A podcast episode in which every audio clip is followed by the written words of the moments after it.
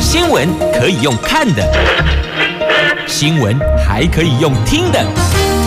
亲切的早安问候，专业的新闻分享，欢迎加入美英主持的 News Online，说新闻给你听。亲爱的朋友。开港后，打开后，大家好，欢迎再度锁定收听 New Sunlight，我是美英，我是谢美英。来看四大报的头版头条的新闻，《经济日报》头版头，这大陆工成熟制成 IC，这个就冲击到我们台湾厂了，所以呢。有人跳出来呼吁政府要推出完整的晶片法案，挹注百亿资金协助业者。讲这个话的人是联发科的董事长蔡明介。好，那么接着在中时跟联合头版头条都是这一则。马前总统造访南京，那么他说中华民国已经一百一十二年了，他强调和平避战。避就是闪避的避，要战战争的战，避战是两岸中国人的责任。他会见江苏省委书记，谈马习会，希望两岸交流合作，建立互信，用协商取代冲突。在《自由时报》头版头条是捷克众议院议长向中国喊话，他说：“进犯台湾必将失败，而且代价高昂。”好，那么接着我们来看详细的头版头条的新闻内容。我们先来看，在今天两大报头版头都关注的马前总统造访南京。在前总统马英九昨天上午前往南京中山陵拜谒，马总统、马前总统透过公开致辞，在众多的中外媒体面前公开的提到。中华民国强调，中华民国到今天已经一百一十二年了。这一段期间也多次提到民国纪年，还带出前总统的身份头衔。那马总统、马前总统这般密集凸显中华民国的元素，是过往台湾政党人士到大陆去从来都没有过的做法。他昨天上午大概八点五十分抵达。南京中山陵拜谒，后来对媒体发表致辞。这个是马英九这一次在大陆的首度的公开谈话，因此备受两岸关注。那么还记得吗？他抵达上海浦东机场的时候，并没有任何的公开谈话，他是在我们这里桃园机场要登机前有一个简短的对媒体的谈话，但。到那边之后就完全都没有，只有简短的这个打个招呼，然后就搭专车。那半夜的时候呢，马英九是以中华中国国民党前主席马英九名义向国父孙中山献花，随后宣读国父遗嘱。祭文是由政大副教授廖元豪代读，祭文并没有提到民国和西元纪年，而是。癸卯年三月二十八号，那祭文提到国父力抗列强，创建民国，还有两岸人民同属中华，以及九二共识和平基础等字句。然后并展示在中山陵的题字“和平奋斗，振兴中华”，以他的名字落款，没有加注任何官衔。那纪元则是民国与西元两者并称啊，它有这个一百一十二年要百十二啊，就一百一十二的意思。那么呃，还有这个二零二三。那马英九在公开致辞的时候照念标题，他全部都照念。民国一百一十二年三月二十八号，用民国。那他就他说他自己是前总统马英九，前总统帅马英九基金会同仁与同学敬业全文，他就给他直接带出民国纪年和前总统的身份，是这个时候。把他给带出去了，这过去从来都没有过。我们这里到对岸去，然后提中华民国，提民国几年几年，提前总统某在讨气盖。那他也特别。提到了国父孙中山毕生领导国民革命，推翻满清，终结中国四千多年的君主专政，建立亚洲第一个民主共和国中华民国，到今天已经一百一十二年了，等等等。所以呢，他这个不仅一次提到中华民国，好，那么他到。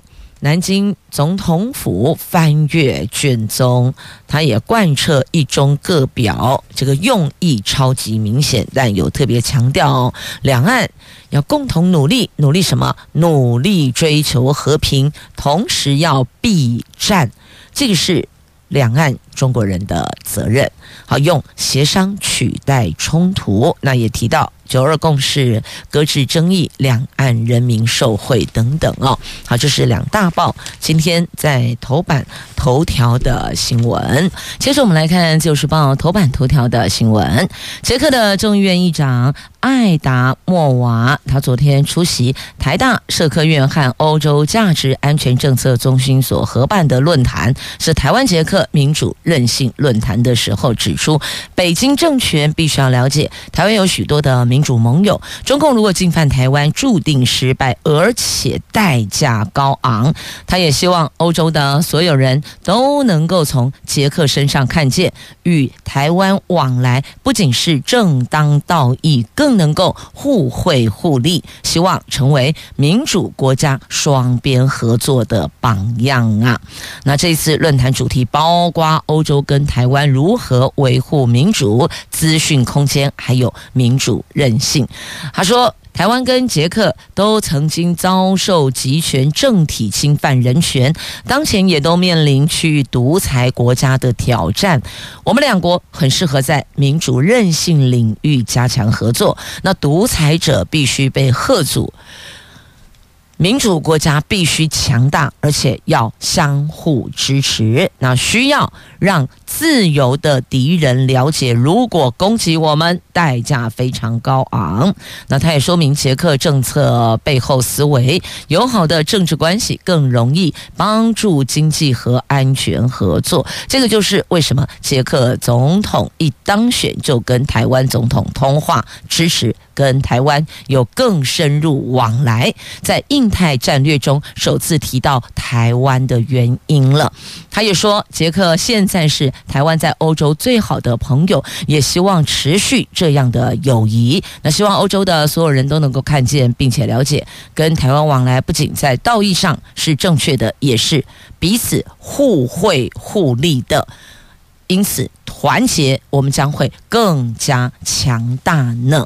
好，这个是在今天《自由时报》头版头条的新闻。那么接着我们来看《经济日报》头版头，中国功成熟制成 IC，这个对我们台湾厂来讲，多少都受到冲击了。联发科的董事长蔡明介昨天示警，美国前置大陆发展半导体高阶制成技术，反而让大陆资金流向未受禁令影响的成熟制程 IC。台湾中小型 IC 设计业者首当其冲，呼吁政府应该要推出完整的台湾晶片法案，并且挹注百亿元资金协助本土 IC 设计业者。那台湾半导体产业协会昨天公布了台湾 IC 设计产业政策白皮书，这是国内史上第一次由 IC 设计界发起的政策白皮书。上面指出，台湾 IC 业全球市占高居第二，但是现在已经面临各国倾国之力扶持自家 IC 设计业，还有中国企业发展迅速。我们国内人才短缺严重，以及缺乏了先进技术研发动能，有这四大危机呀。在这份白皮书上有点出问题，所以呼吁政府要推出完整晶片法案，挹注百亿资金协助业者。看来其他的国家要发展这一块，都是请国国家的国，请国之力来挹注来协助。那么。我们呢？好，那么接着我们来看在今天《经济日报》头版下方的新闻，来，世界银行说，全球恐怕陷入失落的十年内，这包括。新冠还有俄罗斯乌克兰战争的拖累，经济潜在成长率估计百分之二点二，这个数字是三十年来最差的。这世界银行在二十七号发表报告指出，二零二零年代全球经济可能将经历失落的十年，预测二零二二到二零三零年的潜在年均成长率是百分之二点二，是三十年来的最低水准。其中，已开发国家平均成长百分之一点二，新兴开发中国家是百分之四，主要原因就是这两个，一个新冠疫情，一个俄罗斯乌克兰的战争啦，所以导致。这三十年来最差表现。那另外呢，亚洲可能会成为暗淡中的亮点哦。博鳌论坛发布年度报告，他们在海南博鳌举行会中发布了二零二三年年度报告。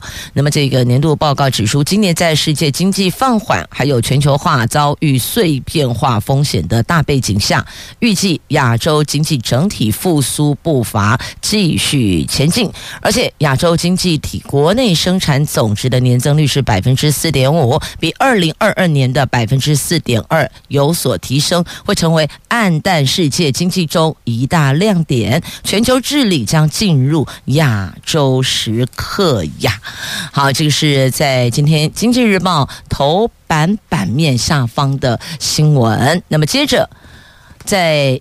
前进权证避险降税，那今天要闯关呐！这立法院的财政委员会今天将审查证交税条例修正草案，这个攸关权证避险降税。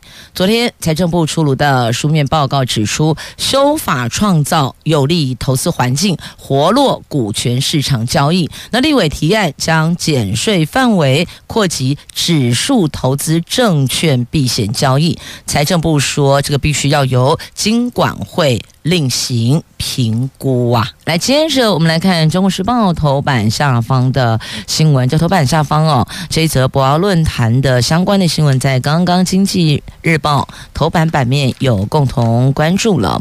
那么，他特别有强调，大陆经济反弹成为世界不稳定中的稳定。而在今天的《经济日报》头版下方，则是强调亚洲成为暗淡中的亮点。好，这大陆也在亚洲哈。那么内容您就自个儿看一下它其他的细节。那么我们要来关心我们的青年朋友，我们的穷忙世代呀，有通膨有升息的双重打击，个人平均存款只剩下十二万四千元。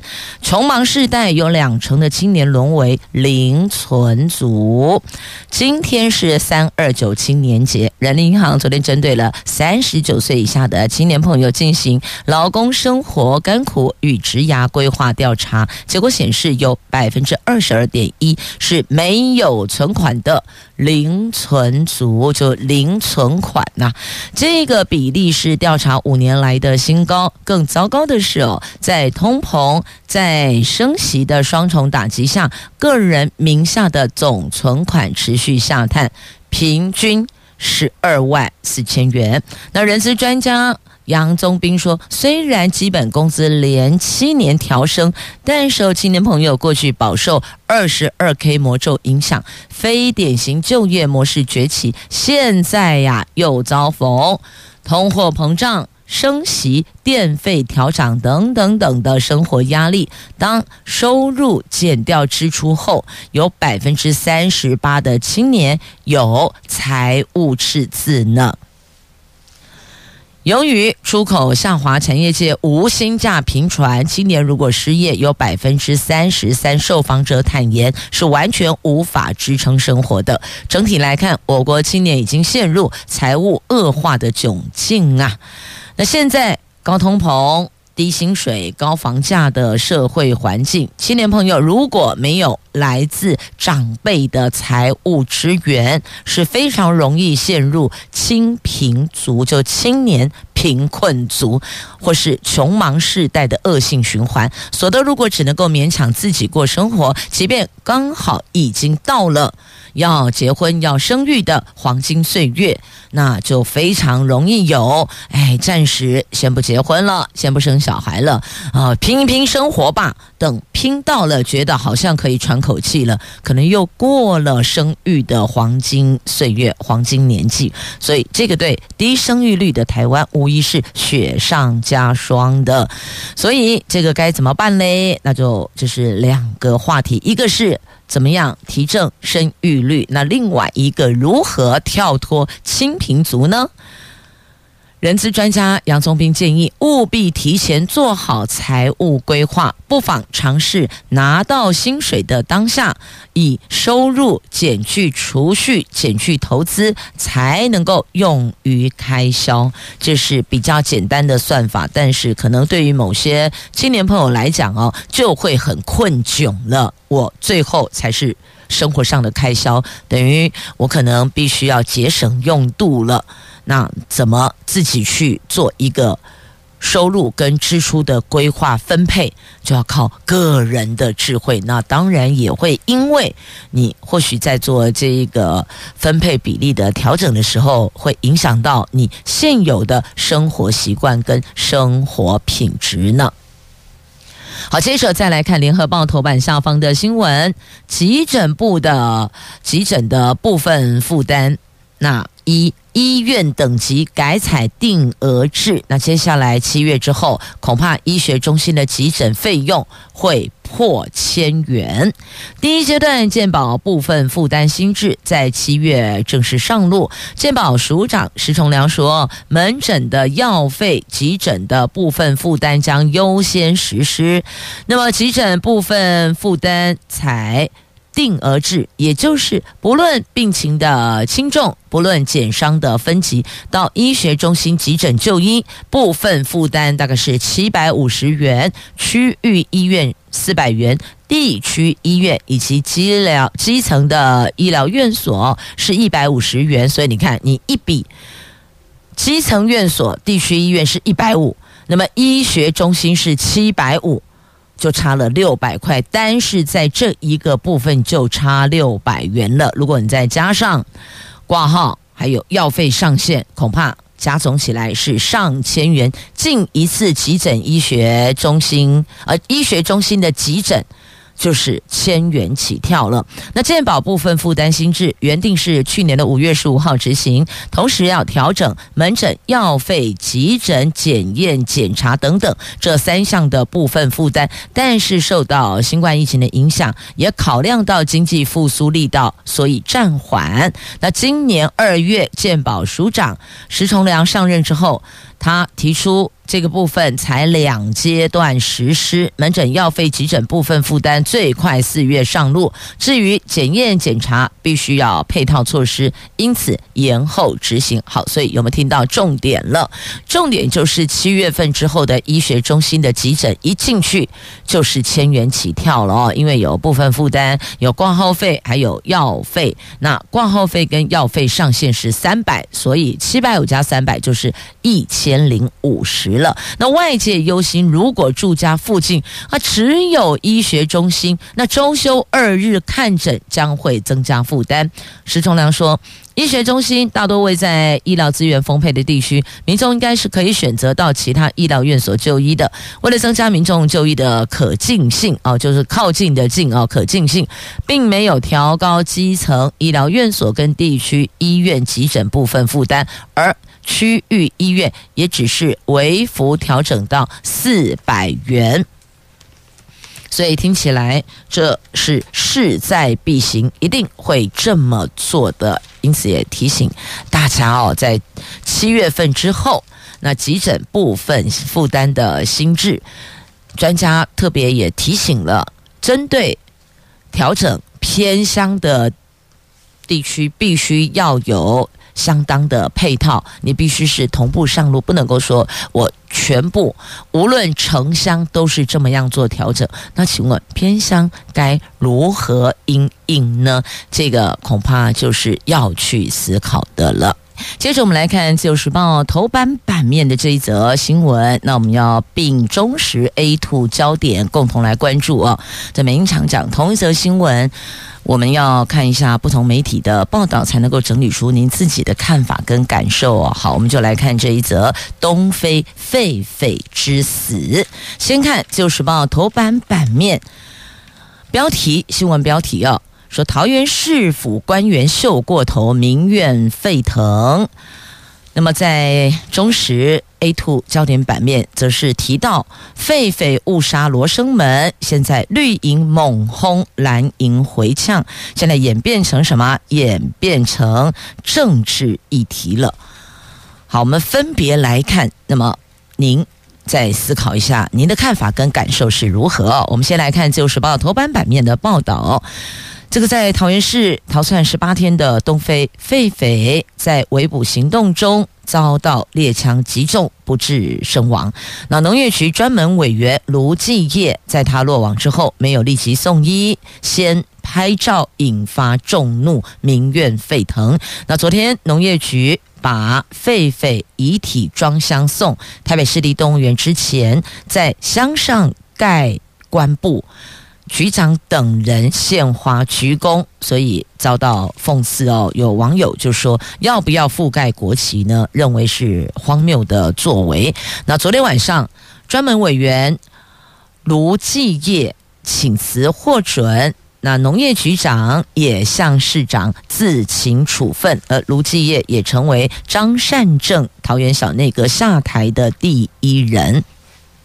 现在的状况就是四方各说各话，到底是谁下令可以开枪的？那再来，到底是谁把猎人请来的？现在是四方各说各话。这四方有桃园市政府，有新竹县政府，有六福村，有林务局。所以呢，这应该是四加一了，再加上林姓猎人。那么。这次东非狒狒确实是悲剧收场，有人扼腕，有人生气啊，那也有人觉得不舍。好，大家的感受通通都有。那么现在要离心的，到底是从哪里来的？到底谁授意开枪的？是谁通知猎人到场的？现场到底谁在指挥？这虽然是在比较靠近新竹县，但终究还是在桃园的这个管辖范围内，应该还是要以桃园市府为主吧。但猎人到底谁请去的？现在各说各话，尚待检警详查。但我们现在看到这起事件已经衍生成为了政治事件了。那么有刻意带风向的，有这个。回呛的，所以到底谁为我们所有的生态保育政策来发声呢？在这一起事件发生到现在，还没有看到检讨生态保育政策，所以这个是让我们觉得比较扼腕的、比较可惜的。生命的逝去确实扼腕，但。除了在厘清真相的同时，是否也要检视我们现在的生态保育政策呀？这应该是多管齐下的哦。好，这起狒狒之死，动保专家说这特宠政策不足啊。详细内容，各位听众朋友，您就自行翻阅了哦。看完《自由时报》。要看《中时报》，看看《联合报》，看看这些媒体的报道啊。如果您看了《中时》，也看看《自由》，也看看《联合》哦，才能够整理出属于您自己的看法。但确实，现在缺蛋的问题不见了，电涨就是电费要涨价，涨价的问题好像也淡然了，断交的议题也盖过去了。但我觉得这都是应该要并存的。狒狒之死。要关心关心生态保育政策。那么，电费到底涨不涨？涨多少？怎么个涨法？那还有缺蛋，什么时候蛋才不缺？什么时候价格可以平稳？这也是要向所有的国人要有所交代。还有我们的外交政策断交的施政的。方向就是我们的外交政策上面哦，那哪些需要再调整的？那还有这个双重承认到底后续如何啊？怎么感觉好像划过一句之后，然后就没有然后了？后续的讨论到哪里去了？拢无去呀哦，这是觉得比较可惜的哦。不要只关注一则新闻，对我们民生有重大影响的，对我们国家、我们邦交国。会可能接下来产生冲击的，我觉得都还是要并进，都还是要并存。那个关注度不可以因为东非狒狒之死，然后就不见了哦，还是要关心。那当然，狒狒误杀罗生门，这也要厘清啊，不是说这个就不重要，都重要，因为。都是生命啊！接着，我们来看一下这俄罗斯跟日本。这俄罗斯乌克兰战争爆发之后呢，日本加入以美国为首的西方阵营，大力挺乌克兰，并且对俄罗斯实施制裁，因此让两国关系急转直下。日本首相岸田文雄在上个礼拜造访乌克兰的时候，俄罗斯就派出两架图波列夫战格轰炸机在日本海上空飞了七个小时。那俄罗斯的国防部在昨天又宣布，在日本海进行超音速反舰飞弹的试射训练，成功命中目标，警告意味超浓厚的。那就这个时间点，日本政府在二十八号的内阁会议上决定，从二零二二年度编列预算的预备费中支出六百三十八亿日元，换算台币大概一百四十八亿金元乌克兰，其。中三十二亿日元提供物资，六百零六亿日元则是协助战后重建。那对此，克里姆林宫国家安全会议的秘书长他说。美国将日本再次推向军事化，重振二战末期害人的神风特工队和军国主义精神。那么，两国的关系也因此急转直下。其实，从日本加入以美国为首的西方阵营就已经开始有变化了。那加上日本首相造访乌克兰，更让俄罗斯超不爽的，就派了两架战格轰炸机。在日本海上空飞来飞去，飞来飞去，飞了七个小时，就是在警告。而且他们在日本海要试射飞弹，成功命中目标，这超级警告意味的。那后续两国的关系的转变值得关注呢？那再来，这微型核弹头亮相了。这金正恩说要扩大生产呐。这根据韩联社二十八号报道，北韩官媒。他领导人有报道，这个朝中社刊。它叫朝中社刊，朝鲜的朝，朝中社刊有 PO 了一张照片，发了一则新闻呢。这照片中看到领导人金正恩视察核武研究所，首度公开火山三十一微型核弹头。从照片上看，大概有十枚左右，小到能够装到弹道飞弹上，引发各界议论。韩国研究机构国防安全论坛也指出，火山三十一战术核。弹头直径不到五十公分，为了装载到超大型多管火箭炮等各种武器上，北韩可能有进行了小型化，而且金正还强调要扩大生产，增加核武的储备量呢。这听起来就觉得让人毛骨悚然，背脊发凉了。好，那么接着焦点拉回国内，我们来看这个驻。斐济代表处要复名改回中华民国台湾商务代表团，并且享有外交特权。可是呢，前外交部长说没有太大意义，而且中间必然有利益存在呀。这南太平洋岛国斐济共和国外交部二十四号以捷略正式知会我国驻斐济代表处，把我们的代表处的名称恢复。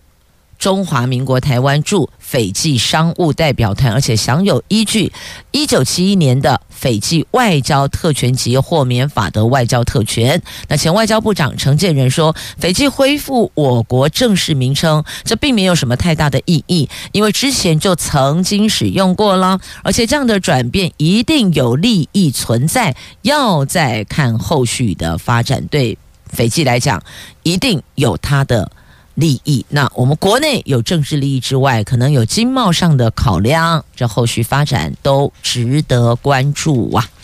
好，那么接着再来，今天的《自由时报》。头版下方有两则社会新闻，来看长期吸大麻会明显的变笨哦。这高检署特别示警，提醒大家要当心，因为他们查缉这些毒品的数量又创新高了，代表市场上真的存有这一些毒品，那代表什么？有吸食者的存在，而且因为创新高，所以很担心会不会这一块的吸食人数有增加。要特别提醒您，长期吸大麻你会变笨笨。这高等检察署昨天召开了毒品情势分析及警示发布记者会，他们示警大麻跟毒品先驱原料查缉量是屡创新高，尤其是随着电子烟的盛行，造成了利用电子烟吸食大麻的比率也越来越高。使用者无法判断大麻烟中有没有被添加合成大麻等添加物，除了会产生精神状况、出现暴力行为、罹患思觉失调症的风险可能因此增加六倍。台湾成瘾学会的理事医师李俊宏提醒，长期高剂量吸大麻，智商将显著下降，所以呼吁国人要远离毒品，远离麻害。麻就是大麻的麻哦，远离麻害。那麻这个吸食毒品之后叫做麻驾啊，就是吸食大麻之后开车麻驾，就像酒驾一样，它的不安全风险多了二点五倍，因为你就没有办法正确的判读自己的行为了。那么还有一些精神上也无法集中，所以，吸食毒品后千万不要开车、骑车啊，要当心。当然，就是拒绝毒品。如果吸食过了，就把它给戒掉，才能够有未来的美好的彩色的人生啊！好，那么再来看哦，这样子被侵犯之后，请问他的彩色人生谁来为他维护呢？这个神棍。他说可以帮助女性众改运，所以做了一些不妥当的侵犯，重判二十二年。自己开着一辆百万的行动算命车趴趴走呢。所以在这里哦，要预醒所有的朋友们，都什么时代了？什么卡到音，然后有很多模型呐，要我改立这一盖这一盖，就这么多的女性朋友因此。被侵犯了，受伤害了，所以要请问这些女孩子的未来彩色的人生在哪里？谁来护卫呢？所以，亲爱的朋友，我们也要转达周边的亲朋好友，不管女性也好，男性也罢，真的要告诉他们，没有什么哦，透过什么样的方式侵犯身体的方式来帮你改运呐、我们真的要。警醒一点，要聪明一点呐、好，这个是在今天《旧时报》头版下方的新闻，这内容您就自行翻阅啦。关心总统今天启程前往造访友邦，过境。美国，这蔡总统今天启程出访中美洲邦交国，展开了民主伙伴共荣之旅。去啊，去程，因为去程跟回程嘛，去程会过境美国纽约，回程过境洛杉矶，全程十天九夜。四月七号回来，这次是蔡总统任内第八次出访。总统府对于过境美国行程仍然依例。保密到家，要到当地才公开。不过，纽约及洛杉矶侨界在几个星期之前就已经动员迎接蔡总统。这东岸、西岸侨宴都已经报名额满了，侨胞反应超热烈的。那美国说，蔡英文过境符合长期一中政策没有问题，这已经是任内第八次出访。那在四月五号。回程洛杉矶会见美国众议院的议长。好，所以今天启程十天九夜会再会麦卡锡，所以你会发现哦，媒体大家都重点会放在过境的部分。那造访哪两个友邦？可能问一下，有人记得，有人不记得，但都记得过境。纽约跟洛杉矶，所以你看了哦，每次出访友邦重点在哪里？啊，那跨乌宝听到了吗？哦，看到了吗？好，那么接着哦，这个风出国抢机票，自由行恢复九成。国境大门从去年十月开启到现在，算一算也差不多将近半年了。旅游业者说，自由行恢复到疫情前的八成到九成，还有民众已经预定明年春节出国机票呢。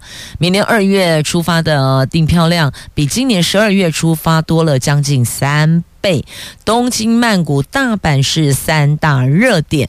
东京、大阪机票平均价格是两万三，曼谷是一万三，比今年春节票价便宜一成到三成。那当然也有人是因为想哦，我先把票拿下来，避免后续如果有一些价格波动的话，我至少 hold 住了这一个机票。好，最最最重点应该是您要去哪里？您想得到什么样的身心灵舒畅呢？先规划好。吧，这规划好行程，带着期待的心情，哎，这过程也是挺美的哦。好，过程挺美的。再来，这个周杰伦专辑打败了 BTS 跟泰勒斯，拿下了全球销售量冠军，这也是华人之光啊！掌声鼓励鼓励，在今天自由时报头版版面的图文。那么还有另外一则图文，我们来看潘信珍。他拿下世青少举举重的举举举了三面金牌，恭迎豆邓来呢。他。出身清寒家庭，但是努力不懈，以偶像郭婞淳为学习的标杆呐。这一位高雄路竹高中的女将潘信珍，昨天在阿尔巴尼亚举行的二零二三世界青少年举重锦标赛女子四十九公斤级，以抓举七十三公斤、挺举九十公斤，总和一百六十三公斤，为台湾夺下了三面金牌。奥运金牌得主举重女神郭婞淳是潘信珍的偶像。他认为郭婞淳个性善良，做任何事情都充满了正能量。他希望能够向郭婞淳看齐。那掌声鼓励鼓励台湾之光。你要知道哦，那抓举的短短的时间，他们可是花了多。多长的这个时光岁月在练习呢？潘信珍按个赞呐！好，那么另外呢，再来看一下这个户外教育到底怎么回事儿啊？这户外教育外包，结果呢？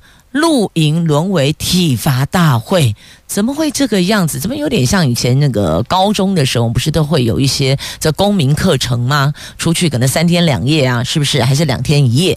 然后就要穿那个迷彩装，还记得吧？那个时候那种就是哦，稍息立正站好。但是国小这种户外教育怎么会？弄来弄去变成是一场体罚大会啊！什么起立、蹲下、伏地挺身，这到底是怎么回事呢？那也因为这一起事件啊，让高雄这某国小的校长呃做了职务的调整哦。那么根据这个学校。不是这一所学校而已哦，就是其他的学校的校长哦，表达说为什么会把这样的一个户外教育外包出去呢？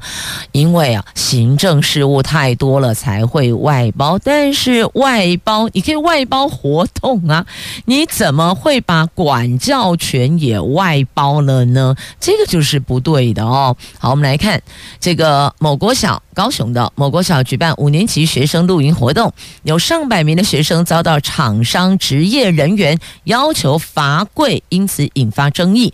实际上，国内有多所的国中、高中常常委由旅行社承办公民教育训练，美其名是培育学生团队合作、野外求生技能，可是却有学生在过程当中遭到旅行社他们。所派遣没有具有教职身份，也没有军职的执行官或是教官，发狂式的痛骂、狂骂，甚至集体连坐罚，起立蹲下。或是伏地挺身等等，遭到学生讽刺，参加这样的课程宛如是体罚大会呢。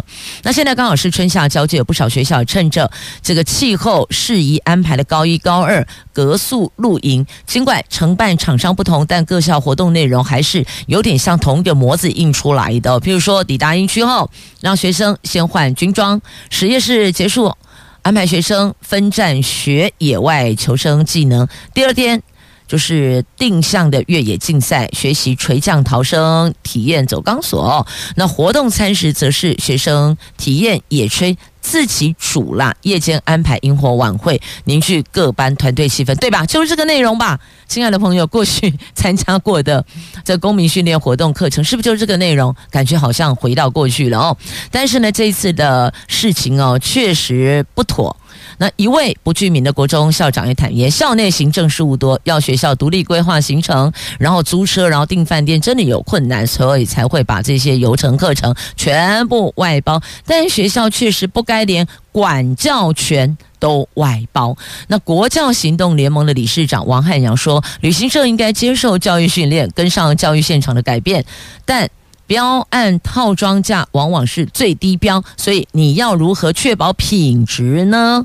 那教育部近年来有推动了户外教育政策，不少学校真的开始把户外教育跟校本课程做连结，由老师在校内教授户外活动知识，学习中。学习末再带学生到户外实践，才不会跟学习脱钩，老师也不会因此置身事外哦。那对此，教育部说已经定有中小学户外教育实施参考手册，提供学校实施流程规划、执行跟检核等资源。国教署近期会在。发函重申相关管理的规范，来维护学生的权益，不要变成体罚大会。最后课程结束，学生说只记得教官很凶，可是这个教官他并不具有教职，也没有军职哟。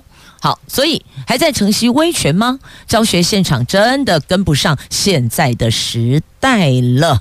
好，这是节目最后特别要提出的话题，大家一起来检视哦。不要回过头来发现，这样的户外教育沦为一场游戏，一场噩梦。这还不是原来的一场美梦，是变成一场噩梦了。今天是三二九青年节，也预请所有的青年朋友及早规划自己的人生目标，努力达成。